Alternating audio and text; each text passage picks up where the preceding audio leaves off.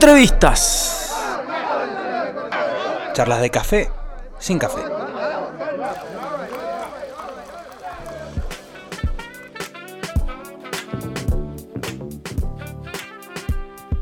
Bien amigos, seguimos aquí en el show de rock. En el momento muy especial, aquí en la tarde, estamos comunicados en vivo con Marcelo Gatman. Marcelo, bienvenido. Hola, ¿cómo andan todos? Buenas tardes. Gracias por invitarme. ¿Cómo están ustedes? Muy bien, muy bien. Un placer escucharte, un placer tenerte acá. Nosotros festejando los 20 años de rock acá en la radio, ¿no? En Mendoza. Este, hace 20 años empezamos a escuchar voces eh, nuevas para nosotros y que nos representaban. Y en ese momento una de esas voces eras vos, esa mañana de cuál es, eh, y, después toda, bueno, esos programas a la tarde y todo lo que hiciste, Rock Pop y Vorterix, ¿no? Así que bienvenido y gracias por la comunicación. Bueno, muchísimas gracias, gracias por, este, por convocarme, gracias por, este, por los recuerdos, sí, este, la verdad este, fueron, fueron gratos momentos, eh, tengo claro que, todo aquello que hicimos eh, impactó en, en, mucha gente, no, no, no, me voy a hacer el tonto con eso, eh, así que para mí es un, placer y bueno, acá, acá dispuesto a charlar de, algunas cosas, no sé si de todas, pero de algunas sí. eh, Hablando de este, de este principio, de este arranque tuyo quizás en, en, en, Rock and Pop primero y después en Vorterix, eh, me quería que, quería que me cuentes cómo fue como la convocatoria con Mario, la charla previa como para, armar, para el armado justamente de lo que fue después del programa.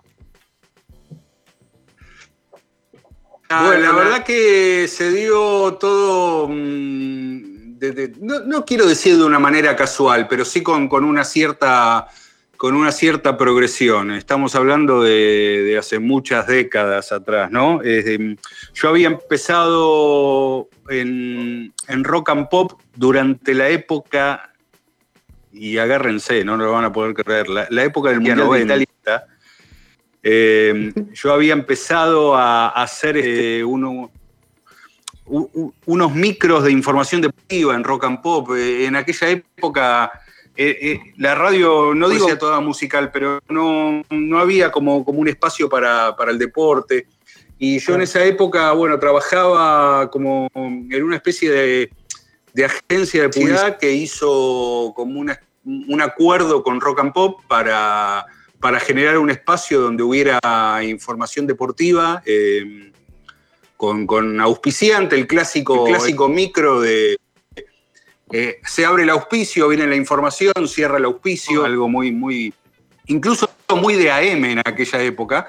Eh, y, bueno, así fue como yo empecé a hacer este, e, esos micros de, información deportiva con, información del día, de distintos deportes, sobre todo de, fútbol.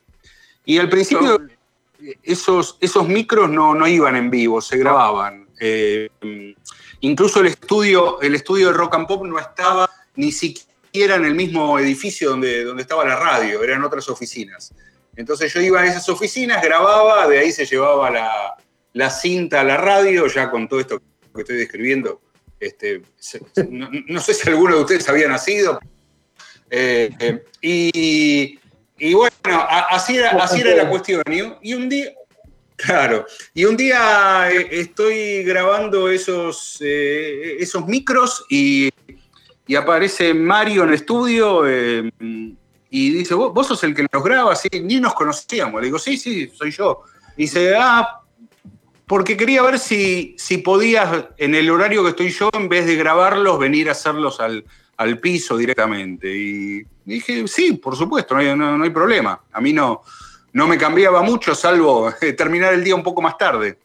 Y, bueno, así fue. algunos de los micros, esos que yo grababa, caían en el, en el programa que hacía Mario en ese momento, que si no me equivoco era Tiempo Perdido, sí, Tiempo Perdido en aquella época. Eh, y así empezó la, relación. Y bueno, cuando, eh, cuando Mario decide armar otro programa que era, se llamaba Podría ser peor. Eh, bueno, yo ya formaba parte ahí del staff, de grupo que hacíamos el programa. Y ese programa no, no duró mucho, fue un año creo. Y después cuando, cuando Mario decide con Eduardo armar cuál es, me vuelve a convocar. Y ahí empezó, empezó la relación, establecida la relación, y empezó, bueno, todo lo que vino después, ¿no? Sí, sí, sí. Vos sabés que Marcelo, me acuerdo de esas mañanas y de esos primeros minutos, la introducción que hacían en cada, en cada programa de cuál es. Y siempre se, decía que ustedes directamente no se hablaban, sino que arrancaban en vivo a hablar, como una charla muy natural. ¿Qué hay de cierto en eso? ¿Cómo se daban esas charlas de, primeros minutos en la mañana? ¿Vos habías hecho radio en la mañana en algún momento? ¿Cómo la llevabas? Eh, sí, sí, ya, ya había, hecho, había hecho radio, pero no, no al nivel de estar, eh, bueno, primero pongamos en contexto, cuando, cuando empezamos cuál es, no, no estaba la noción de, lo que podía durar el programa y, lo que podía llegar a, producir. Eh, en, aquel momento no, teníamos, digamos, ni, ni conciencia, ni, ni podíamos imaginar el alcance que podía llegar a, tener. Eh, pero las, las situaciones, digamos, lo, que uno programa eh, no, quiere decir que el programa haya sido así desde el comienzo. Eh, fueron cosas que fuimos encontrando a lo largo de, la, de las distintas este, etapas que tuvo, que tuvo Cuál Incluso Cuál empezó como programa a la tarde. Eh, no, no, empezó como programa de, la mañana. Fue un programa, esto la verdad que no se acuerdan muchos, eh, y, espero que no me esté fallando la memoria acá, pero fue un programa que empezó a la tarde y después de unos meses pasamos a, la mañana. Eh, incluso hasta en una época llegamos a hacer de dos versiones. Cuando ya estábamos a la mañana, a la tarde volvíamos a hacer otro, otro programa que era como una, una segunda parte de la mañana, la, de la mañana se llamaba ¿Cuál es? y la de la tarde se llamaba ¿Cuál fue? Así, así de originales éramos. Y, eh, y bueno, pero respondiendo a, la pregunta, la, la, idea de que no nos hablábamos y que todo, este, todo comenzaba directamente al aire, no es tan así, no es tan así. Sí que, sí que nos hablábamos, pero pero sí, sí teníamos el recurso de, no anticipar los temas que íbamos a... Si alguno tenía alguna idea o alguna cosa ya que traía desde antes, eh, el acuerdo era no comentarlo antes de que se abriera el micrófono. Eso sí era, era así. Totalmente. Marce, te, consulto por un día como hoy, 11 de septiembre, ocurrió hace en el 2001 el suceso de las Torres Gemelas. Yo me acuerdo estar laburando en una farmacia mientras escuchaba cuál es y escucharlo a Mario eh, y bueno, y vos también, anunciar semejante episodio que bueno, eh, al principio era, estaban como todos medios incrédulos y después, bueno, le fue cayendo la ficha. ¿Te acordás de, ese momento? Eh, Sí, sí, me acuerdo de ese momento. Yo no recuerdo haber dicho nada porque me quedé con la boca abierta cuando vi lo, que estaba viendo por televisión. Eh, pero sí, sí recuerdo, recuerdo el momento eh, en el que Mario dice, bueno, veo, acaba de chocar una, creo que dijo una avioneta o algo así. Eh, estábamos en medio de una, de una entrevista y sí, y después al ratito dice, bueno, acaba de chocar otra más. No sabíamos si, si eso estaba pasando en el momento, si si era, no sé, parte de, una película o de, algo que ya estaba producido de antes, no. La verdad que eh, las, noticias, eh, estamos hablando de una época que todavía no existía ni Facebook, ni Twitter, ni nada. Eh, las noticias no, volaban como vuelan ahora y no, no había una idea de, del tiempo real como tenemos ahora. comentábamos lo que veíamos en la televisión y la televisión estaba mostrando eso y no teníamos noción de, lo que estábamos pasando, pero sí recuerdo, recuerdo perfectamente el momento. Sí, Marcelo, otra cosa, em, te quería preguntar por tu, viste que vos siempre de alguna manera fuiste por otro lado en el periodismo, o sea, si bien hiciste crónicas o, los lunes hablabas de fútbol en, en, programa o analizabas la fecha, siempre fuiste por el lado más de estudiar otras ramas del deporte, o sea, entenderlo desde otro lado, de las nuevas tecnologías, de mercado. ¿Cómo, ¿Cómo, se te dio esa, esa manera de hacer periodismo?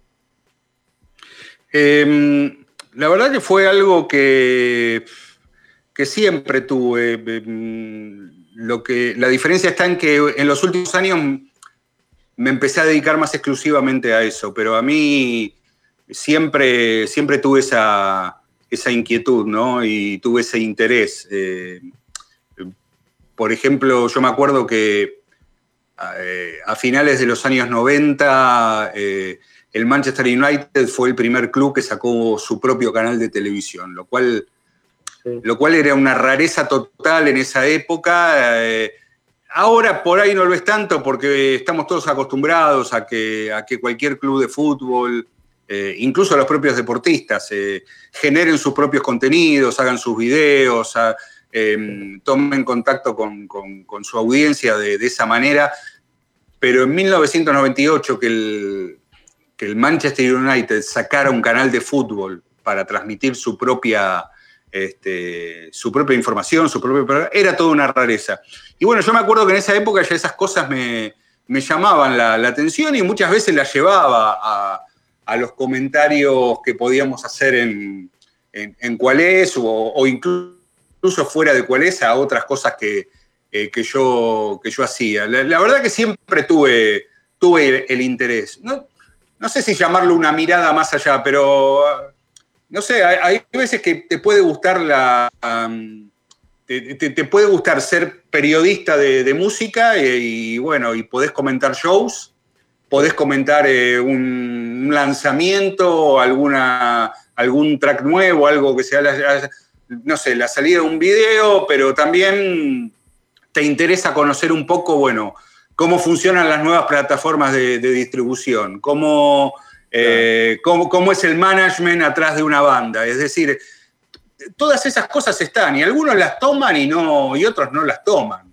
Este, yo, y a mí a mí siempre me ha parecido que esas cosas podían ser de interés para una audiencia. No sé si para toda la audiencia, pero a mí la verdad que siempre me, siendo también fanático de, la música, a mí también me hubiera gustado que alguien me contara, bueno, cómo un manager eh, organiza la gira de una banda por todo el mundo. Y, y, la verdad, tengo que ser sincero, nunca lo encontré ese material dentro de, o esa visión, ese foco dentro de los que hablaban de, música. Todo el tiempo era, bueno, ah, salió el disco, te hago la entrevista, me río con vos, eh, qué bueno, bueno, bueno chicos, sigan así, está bárbaro lo que están haciendo. En deporte pasa lo mismo. Entonces, eh, creo que, tiene que ver con un interés personal que, después de, en mi caso, después de muchos años, de estar abordando el periodismo deportivo desde un costado y agregándole esto eh, como, como, no sé, este, un ingrediente más a, lo que yo podía ofrecer, en los últimos años decidí directamente volcarme a, esta parte, ¿no? Buenísimo. Eh, yendo, bueno, recién hablamos un poco de lo de las Torres Gemelas y, bueno, y hablando de todo tu recorrido en los medios, eh, mi consulta, ¿por qué, qué momentos épicos eh, o qué momentos avergonzantes, o un poco de los dos, eh, te, ha, tocado vivir o, recordás que a rajatabla, digamos? Em, a ver, no, momento avergonzante no te lo voy a decir, eso desde ya. Eh, y no, a ver, distintos momentos épicos. Yo creo que todo lo, todo lo que hicimos con cuál es que que tuvo que ver con, con salir con el famoso camión que usábamos para hacer el programa en vivo, no, en vivo, en directo con gente al, aire libre o, viajando por, el país. Este, yo creo que yo creo que todo eso fue para mí una experiencia inolvidable. Y porque, porque bueno, em, partamos de la base de, de, la época en la que salió cuál es. ¿Cuál, ¿Cuál fue un programa de radio analógico? O sea. Sí, sí. Eh, no, no, no, tenías todas las maneras que hay ahora de, saber si, lo que estás haciendo este, tiene, tiene repercusión o, no. para lo bueno y para lo malo, para las barbaridades que podíamos decir al aire y para las cosas, para las cosas buenas, para las cosas, de, digamos, que, que, te pueden generar satisfacción, no un problema, de eso hablo, ¿no? Entonces, todo lo que implicaba ir a, a, lo que puede ser a los distintos lugares donde estaba rock and pop y como fue el caso de Mendoza infinidad de veces, o cuando íbamos a Rosario, o fuimos a, este, a, Chaco, Corrientes, bueno, un montón de, incluso dentro de la provincia de Buenos Aires también. Todo eso tenía, tenía un impacto notable. Y, digo con lo bueno y con lo malo. Lo bueno porque la verdad que en Mendoza y en otros lugares nos, yo no podía creer, había multitudes que iban a, ver en vivo el programa, ¿no? Y, y, como nos pasó una vez en Córdoba, que estuvimos en, una... se ponía el camión en una playa de estacionamiento, de, en este caso me acuerdo de un supermercado, y un día empezamos y no había nadie, ¿eh? pero, pero nadie, nadie. Pasaba, pasaban eh, las, este, las señoras que iban a hacer las compras a la mañana y miraban el camión sin entender quiénes éramos, qué, qué hacíamos. Este, y bueno, todo eso para mí fue, fue una experiencia inolvidable. Marce, y viniendo más para, la actualidad, o sea, saliendo de la, de la radio analógica, sé que vos eh, has incursionado en el podcast. ¿Cómo ves la actualidad de, de, la radio? No sé si como radio ya o como otro formato, pero ¿cómo ves esta evolución o hacia dónde ves esta evolución? Uf, qué, pregunta. Y está difícil, ¿eh? está difícil, está difícil. Em, a ver, eh, a mí me gusta todo lo que pasa. A mí me gusta. Lo que pasa que todo lo que sea las distintas plataformas que hay para, poder generar contenidos y distribuirlos y eso a mí, a mí me, encanta. Em, lo que pasa que, bueno, se ha transformado en un desafío, en, un múltiple desafío, ¿no? Este, las, eh, la, famosa manera de monetizar todo eso, que es el, gran desafío. Después, eh, después captar la atención de, la gente eh, es otro, otro gran desafío. Yo la verdad que ahora que me, me corrí un poco de lo que significa hacer un programa diario y todo eso, yo la verdad muchas veces me pregunto, bueno, y yo, vengo de, muchísimos años de, en, rock and pop, en Vorterix también, obviamente, los años de Vorterix, de, de, bueno, estar haciendo programas tres horas, cuatro horas, y digo, ¿quién tiene tres horas para prestarme atención? La verdad. o sea, yo, sé, que no debería estar diciendo esto acá ahora, pero, eh, pero a ver, levante la mano quién es la persona que como en los años 40, 50, 60, 70, 80, 90, 2000 y 2010, tenía 3, 4 horas para, para prestarle atención a un programa de radio. Sí. Entonces me parece, me parece que no, a ver, y, no verbalizar esto y, no, no, ponerlo sobre la superficie, me parece que es, este, es un, es una pavada. O sea, me parece que no, tenemos que hablar de esto es lo, que pasa. Entonces, a partir de eso, bueno, está la, creatividad, está el ingenio de, tener que captar la atención de un montón de gente durante mucho tiempo y que eso pueda rendir económicamente y, que todo el mundo este, esté haciendo algo eh, que, que, valga la pena prestarle atención. Entonces, desde ese lado, a mí me encanta que suceda, me parece, me parece fascinante que cualquier eh, pibe que ahora quiera. Ustedes no saben el quilombo que era cuando, si vos querías trabajar en radio, este, tener la posibilidad de, grabar un demo más o menos bien hecho, de después llevarlo a alguien que, lo escuche.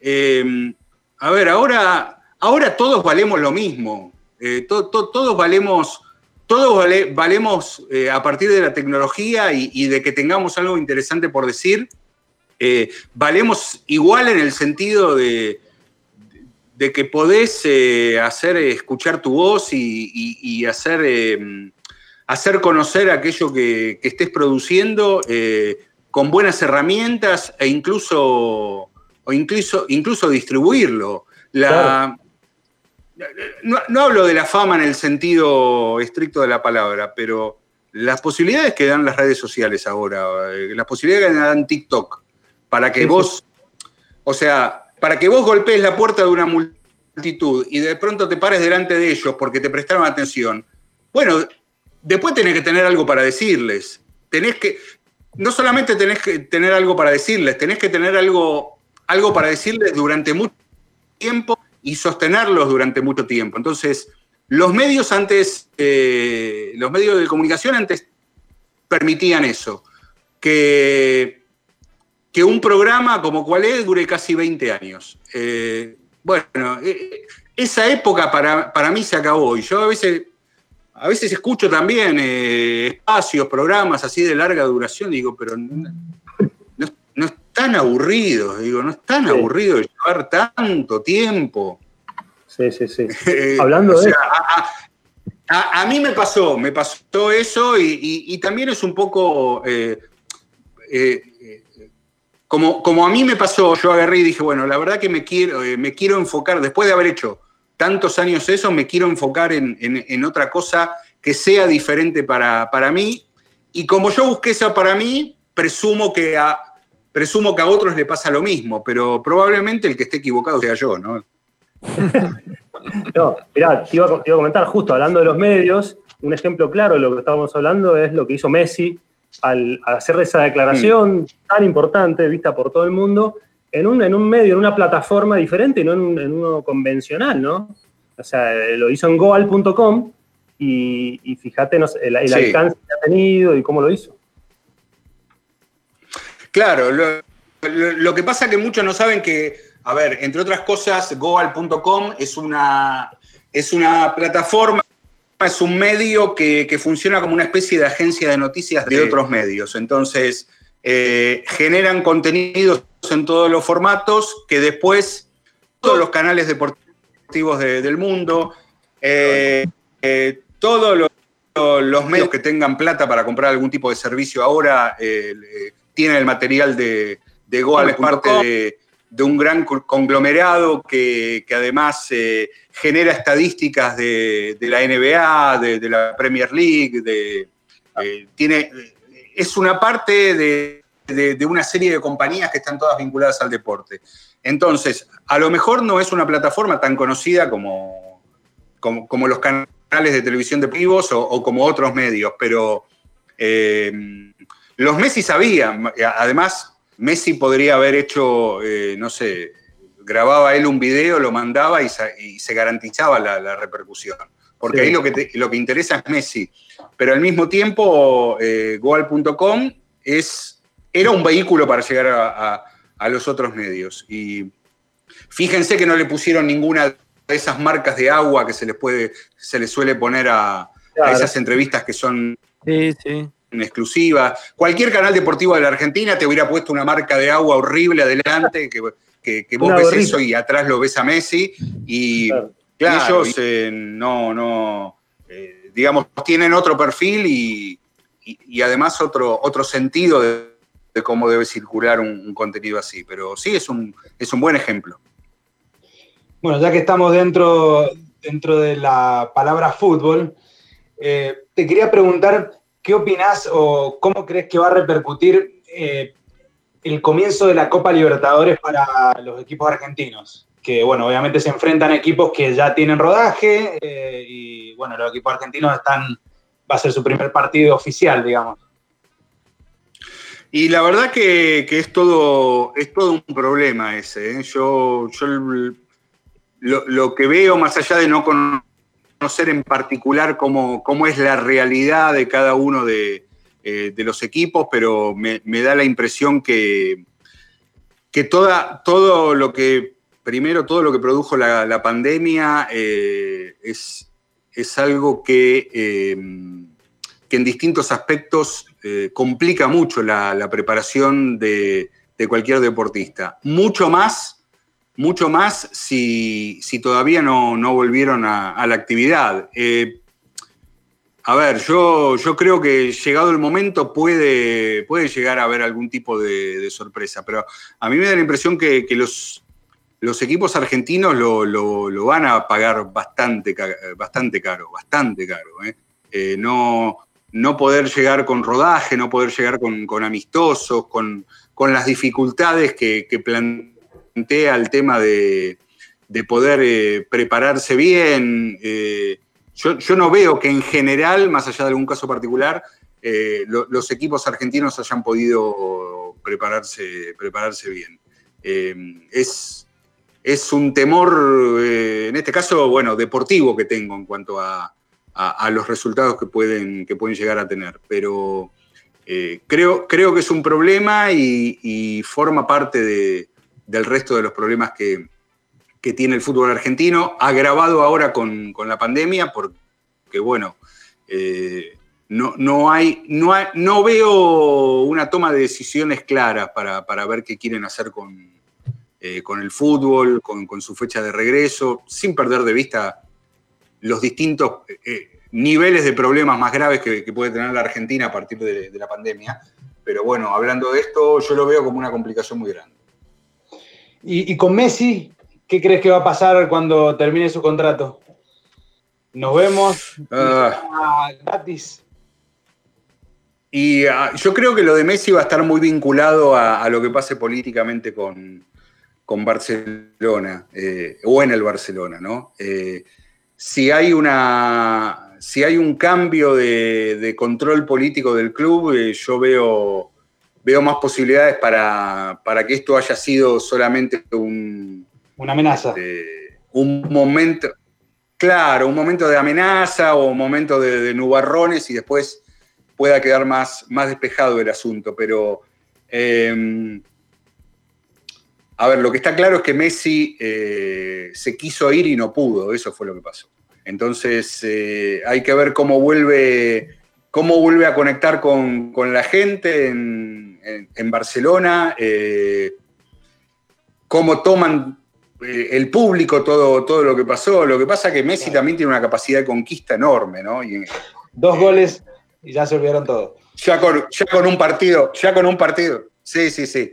O sea, tiene el don de meter a la gente en el bolsillo con, este, no, digo con muy poco, pero sí con haciendo poco puede conseguir mucho. Entonces, em, eh, esa carta todavía hay que ver cómo, la juega.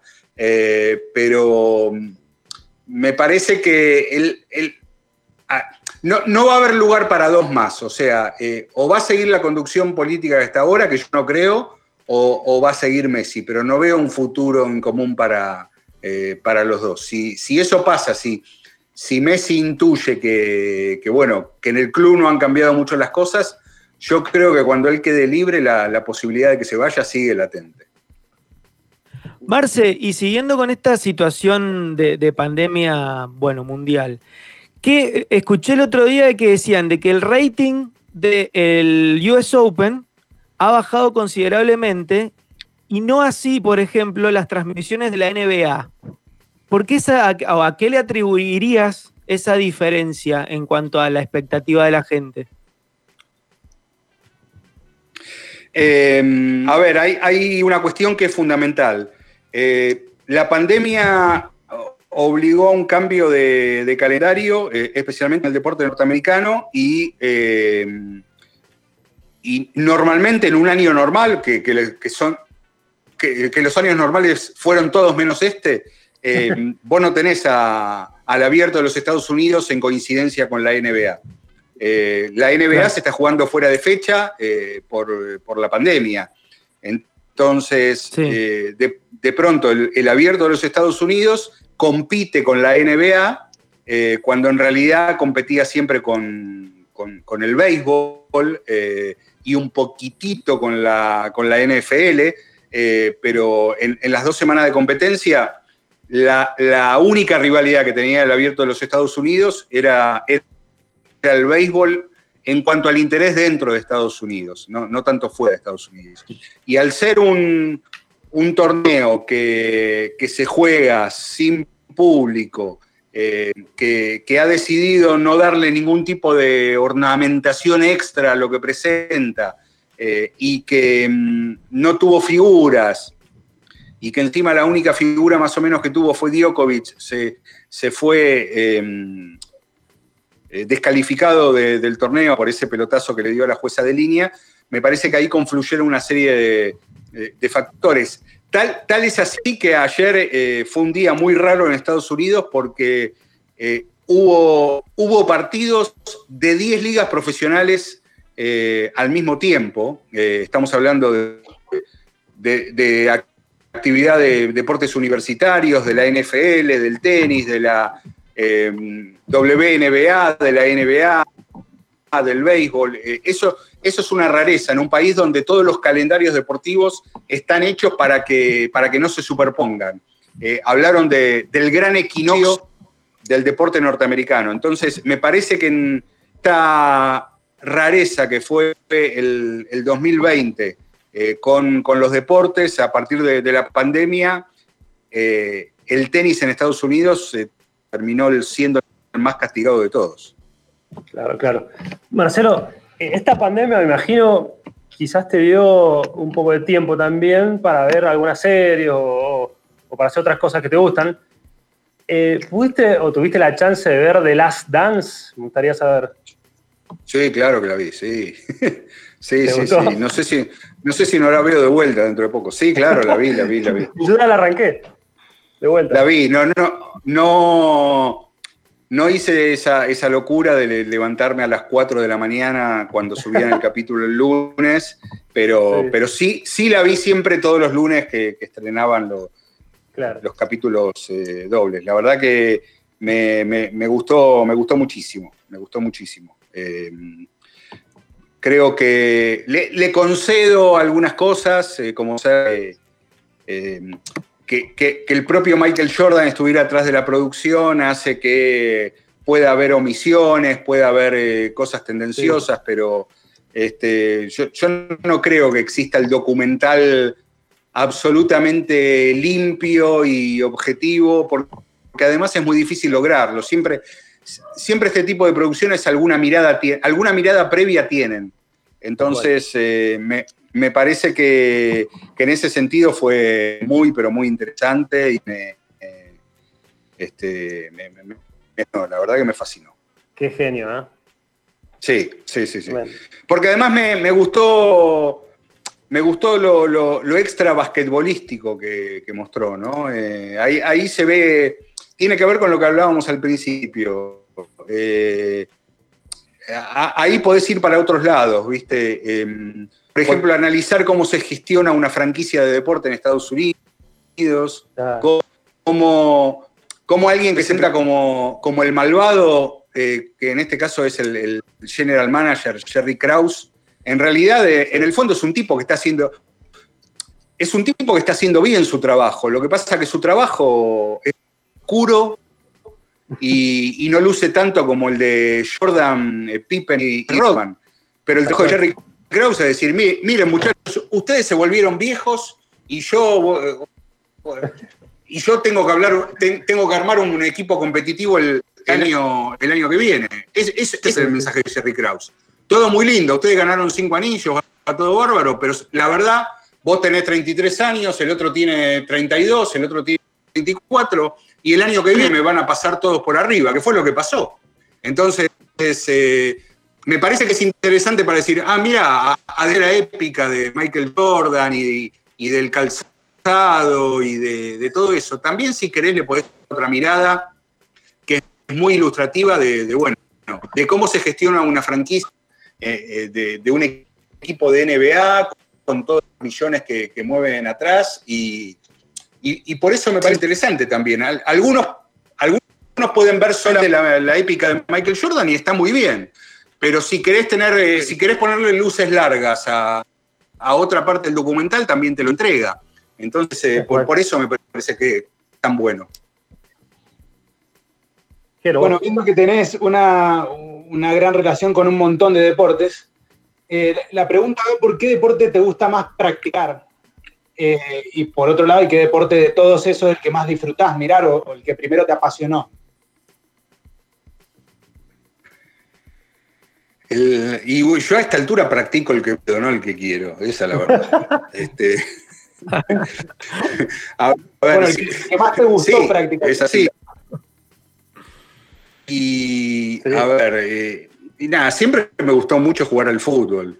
Eh, lo que pasa que, bueno, ya de ante cuando empecé a notar que, mi cabeza iba más rápido que mi cuerpo y que mis, reacciones me volví muy, muy irascible dentro de una cancha de fútbol y, decidí abandonarlo. Eh, y estoy hablando ya de hace unas casi más de 10 años. Y ¿De qué bueno, eh, bueno, en mi juventud, mucho al arco, mucho al arco. Este, y además, eh, además era el más gordo, así también eso, eso debía tener algún tipo de influencia. Y, no, después, bueno, eh, he jugado de defensor también, a veces, a veces de, delantero, pero eso más, más en mi niñez. Em, pero después no, yo, eh, la verdad que he practicado bastantes deportes, eh, incluso cuando era joven eh, competí federado al, al y al básquet, fueron, fueron deportes que hice. al tenis siempre jugué muy mal y, y durante unos años me dediqué a, a, esa cosa definida como cheta que fui runner. sí, hasta, que la, hasta que la rodilla me, sí, bueno, qué sé yo. Ahora, ahora correr es el cheto, entonces que, no lo decidí yo.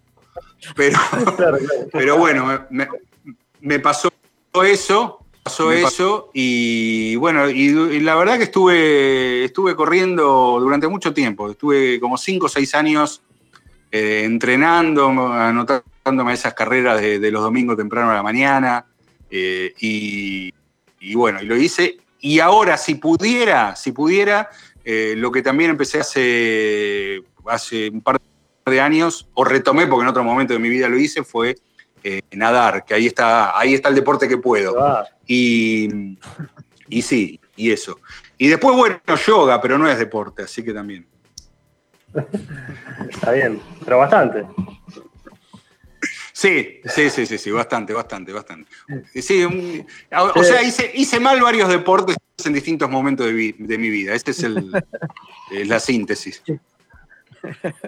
Che, Marcelo, te, manda un abrazo grande el Dani Pacheco, que cuando quieras te recibe acá.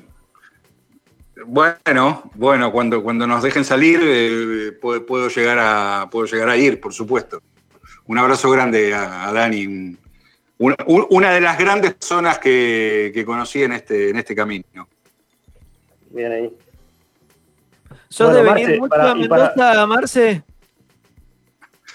Eh, la verdad que he estado, varias veces. Eh, mm, la mayor parte de las veces fue por, por trabajo. Eh, pero después, después sí. Eh, eh, en mi juventud he ido de campamento a Mendoza, eh, después con mi familia también hemos hecho algunos viajes, pero últimamente las veces que estuve fue por algunas este, este, tareas laborales. Incluso, si mal no recuerdo, la última vez que estuve fue para una, transmisión que hice para Teis Sports de, una exhibición que, que, jugó del Potro. Eh, no sé si la recordarán, hace ya un par de años. Eh, sí. Y esa, fue la, eh, si mal no recuerdo, esa fue la, última vez que estuve. Ya hará de esto, uy, un par de largos, 6, 7 años creo. Sí, sí, sí, sí totalmente. Bien, bien.